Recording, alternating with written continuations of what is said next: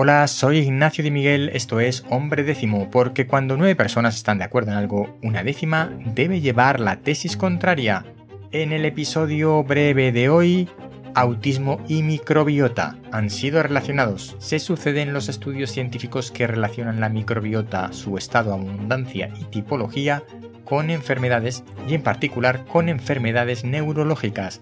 En este caso le ha tocado el turno al autismo, una dolencia que en realidad tiene una denominación mucho más general, que es trastornos del espectro autista.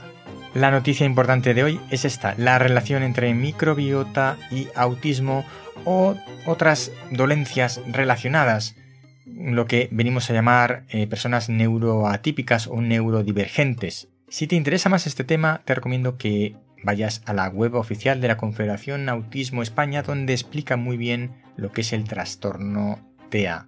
Todos los enlaces en nombredécimo.com. Hasta aquí el breve episodio de hoy. Te espero en los próximos.